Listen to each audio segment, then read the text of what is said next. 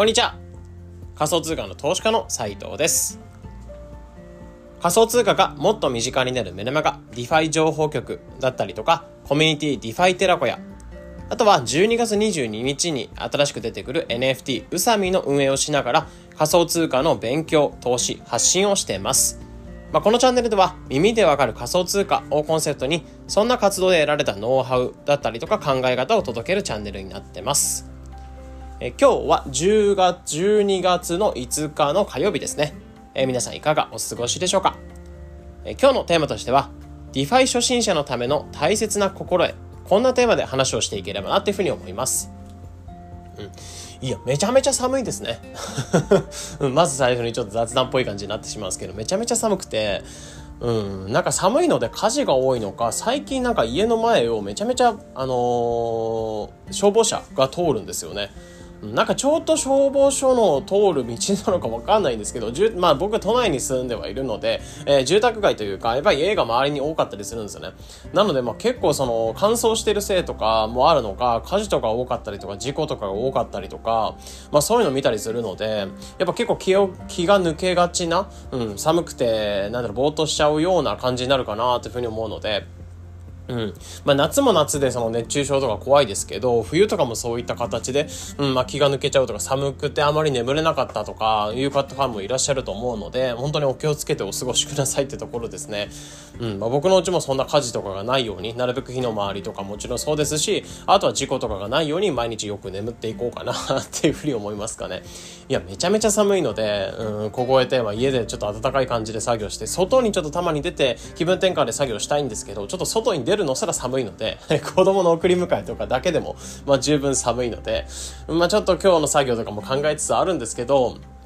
まあ寒いですけど、まあ縮こまってしまう方もいらっしゃると思うんですけど、えー、まあ今日もコツコツ頑張っていければなっていうふうに思います。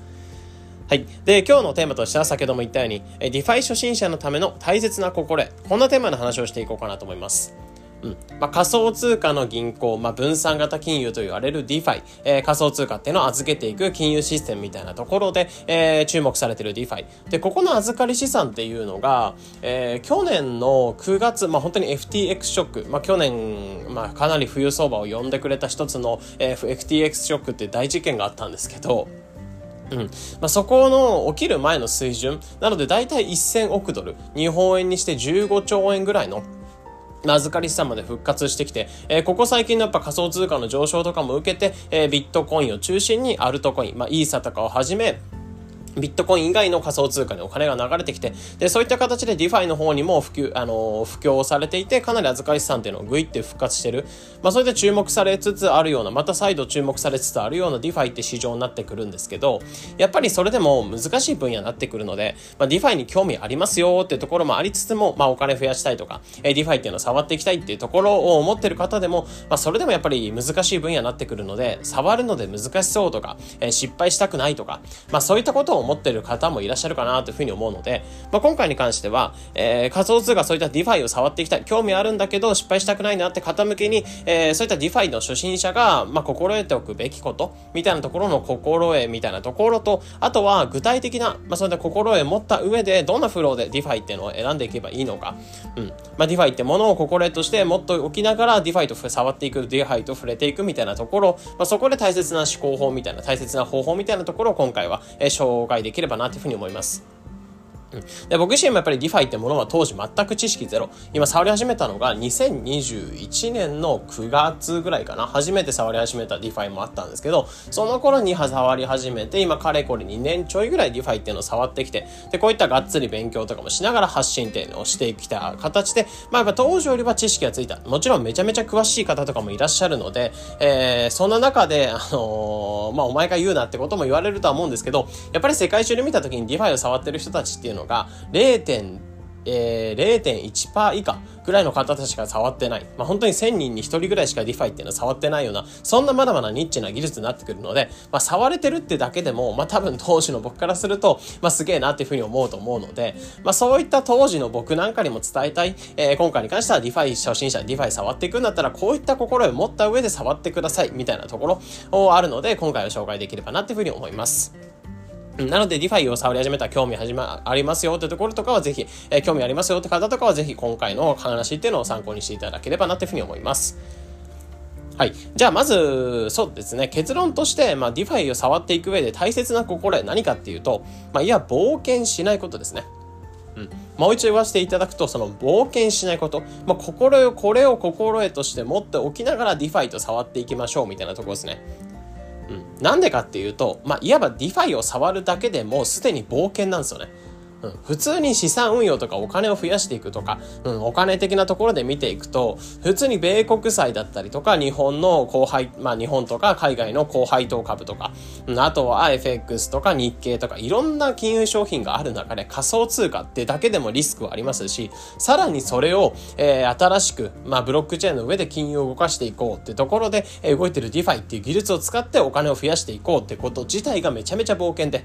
まあ言っちゃえば最近もあったように、まあハッキングとかあったりとか、あとは操作ミスとかがあったりとか、爆死するリスクっていうのが高くて、まあ例えるなら本当に火山周りっていうのを普通に歩いてるんだったら、米国債とか、うん、まあ高配当株だったらちょっとなんか人通りが多いとか、車通りが多い高速道路を歩いてるとか、まあそんな感じだと思うんですけど、普通に DeFi を触ってるっていうのは、火山の周りっていうのをいつ落ち落ちるかわからない、本当に崩れそうな火山の周りっていうのを歩いてるようなもんなんですよね。もちろん火山の周り周りで熱中症になるリスクもありますし、えー、そこの火山のところが急に噴火するかもしれないですし、えー、そこの崖ってのは崩れて火山の中に入ってってしまうかもしれないですし、まあ、そんな状況の中で火山周りを歩いてて、普通に歩けてるってだけでもすごいので、うん。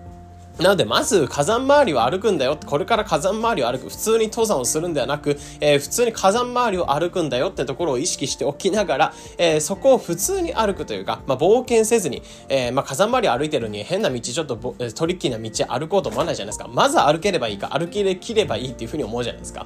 うん、まあ、そんな感じで DeFi においても、すでにもう冒険はしてるので、うん、そこの DeFi の中だけで、中で、え冒険しようという感情を持たない方が、やっぱりヘルシーなのかなっていうふうに思いますかね。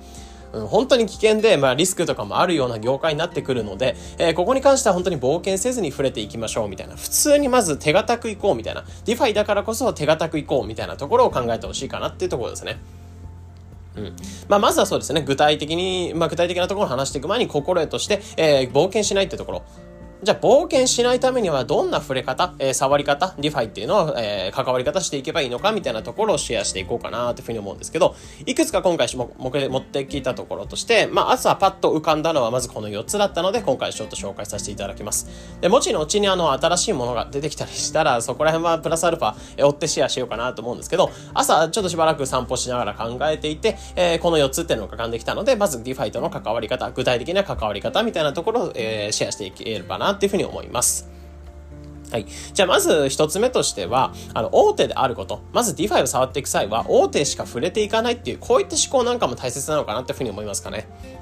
うん。まあ、なんてかっていうと、まあ、さっき言ったように DeFi っていうだけでもリスクっていうのはあって、で、その中でやっぱり業界っていうのを引っ張ってきたりとか、ハッキングっていうのがなかったりとか、預かり資産っていうの多くの方の人気の集めてるような DeFi。そこを触っておくだけでも、やっぱりラグプルとか新しいプロジェクトっていうのを触ってお金が抜かれてしまう、まあ、いわば詐欺プロジェクトに触っちゃいましたみたいなリスクもそうですし、新しいところだと、やっぱり新しい仕組みになってくるので、えー、そういった新しい仕組みを使っていろいろごちゃごちゃやりながら効率運用していくよりかは、やっぱりシンプルに大手の場所っていうのを預けて増やしてていくっていう方が、やっぱり健全、ヘルシーなのかなというふうに思うんですね。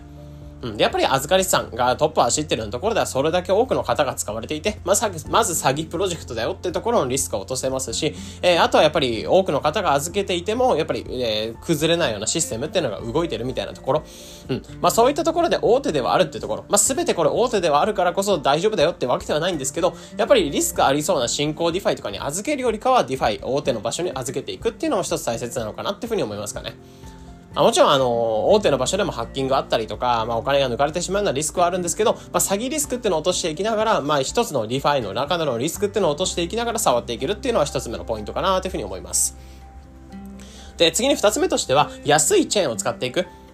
うん。まあ、ここも一つポイントかなっていうふうに思っていて、えー、まあ、主に、例えば DeFi を触っていくってなったら、メインのチェーンであるイーサリアム、この上で動く DeFi を触っていくって方も多いとは思うんですけど、もちろんこれって資金力があればいいと思います。なんですけど、イーサリアムとか触っていく際、ガス代がめちゃめちゃ高いんですよね。まあ処理とかも遅いってのもあるんですけど、触っていくだけで、仮想通貨同士を交換するだけで数千円とか、場合によっては数万円とか、えー、まあ数万、数、一万数千円とかのお金が取られてしまうってこともあって、これって、まあ、少額で始めるっていうのは場合には特にお金を増やしていくってなるのに、お金を減らしてる作業っていうのが、触るだけでお金を減らしてるって作業が普段、普通だと普通になっちゃうんですよね。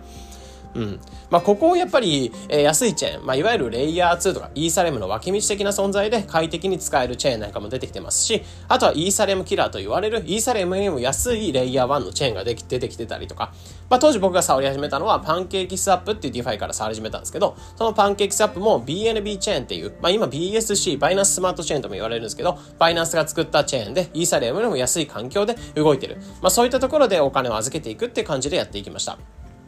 うん。まあ、そんな感じで、やっぱり、使っていく際にガス代がかからない、手数料がかからないところで、え触っていくっていうのは一つ、え、おすすめのポイントかなというふうに思っていて、まあ、いわば自分のお金を減らさないために、え持続可能的な、え触り方、まあ、例えば操作とか失敗していく中もあると思うので、そういったし、操作失敗したとしても、なんか、えー、数千のガス代かけちゃって操作失敗したってよりかは、え数十円とか、えー、数円ぐらいで、まあ、失っちゃったぐらいの感覚の方が、やっぱり健全に触っていける、まあ、持続的に触っていけるんじゃないかなというふうに思うので、まず二つ目のポイントとしては安いチェーンを使っていくっていうところなんかも一つおすすめかなというふうに思います。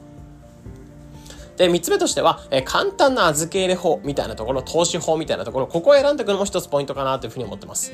まあ、具体的には、えー、まあ、預け入れ方、まあ、 DeFi の預け方っていうのは、まあ、ファーミング、レンディング、ステーキングっていうのが主に3つあるんですけど、やっぱり僕自身としては、ステーキングか、えー、レンディング、この2つの方法、どちらから最初使えばいいかなというふうに思ってます。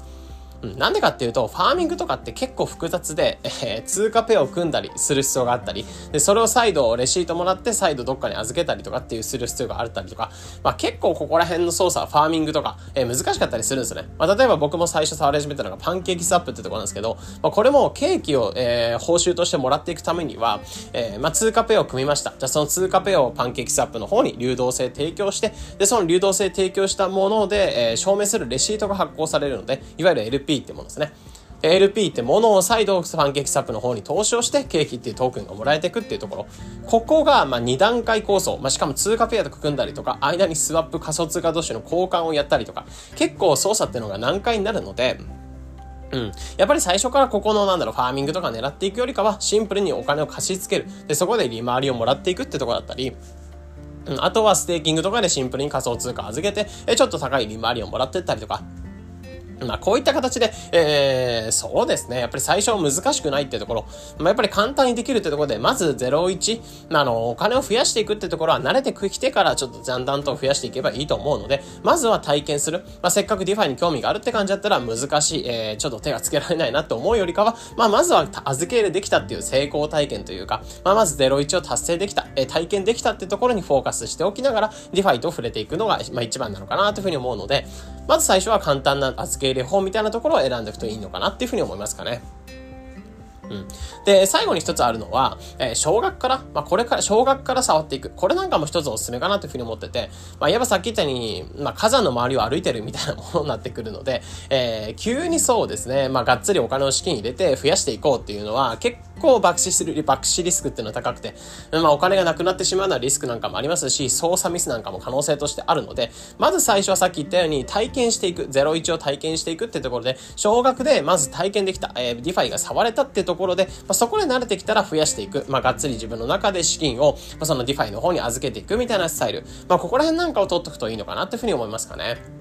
うん。まあ一応ここの預け方というか、まあ DeFi の中でハッキングリスクとかを抑えていく対策みたいなところも昨日の放送で話させていただいたんですけど、まあそんな感じで、えー、まずは少額で試してみて、で、その少額で、えー、試してみてある程度増えてくるんだなとか、こんな感じで DeFi やるんだなって分かってきたら、そこでがっつりを入れる。で、その前にハッキング対策みたいなところも意識しながら触っておくっていうのも、まあいいのかなと思うので、まあ昨日の放送もご一緒に聞いていただければなと、まだ聞いてなかったよって方とかご一緒に聞いていただければなというふうに思うんですけど、まあこんな感じで、えー、そうですね、 DeFi を最初に触っていく、 DeFi 初心者で触っていく際には、関わり方としては、えー、大手を選んでいく。で、安いチェーンを選んでいく。で、簡単な預け入れを選んでいく。で、あと最後、少額から試していくみたいなところ。まあ、ここら辺なんかを意識しながら、まあ、まずは冒険しない。まあ、 DeFi ってただただハッキングとかリスクがあったりとか、まあ、お金がなくなってしまうのはリスクとかももちろんあるので、えー、まあ、リスクを気にしすぎても、まあ、しょうがないんですけど、まあ、そこはあるよってところを前提として持った上で、まあ、 DeFi、まあ、リスクがある、そんな DeFi だからこそ、火山の周りを歩いているような状態で、えー、なんか普通に歩けてるってだけですごいので、えー、プラスアルファなんかトリッキーな、まあ、ケンケンで、その、なんだろう、ケンケンとかで、あの、火山周りとか歩くんではなく、ちゃんとその足元を見て、え、地に、地に足をつけた状態で DeFi を触っていく。まあ、これぐらいのスタイルの方が着実にお金を増やしていく。まあ、かつ、 DeFi の、まあ、高利回りやリターンっていうのを、えー、結構体験しやすくなってくるんじゃないかなというふうに思うので、まあ、今回に関してはこんな感じで話をしていきました。なので、今回の内容、まあ、仮想通貨、まあ、 DeFi を触っていく際の大切な心得、初心者が抑えるべき少々心得みたいなところを話していったので、まあ、今回の内容が参考になったりとか、まあ、共感できたよとか、えー、ためになったよって方とかは、いいいいねだったりとか、コメントとかもくださると嬉しいです。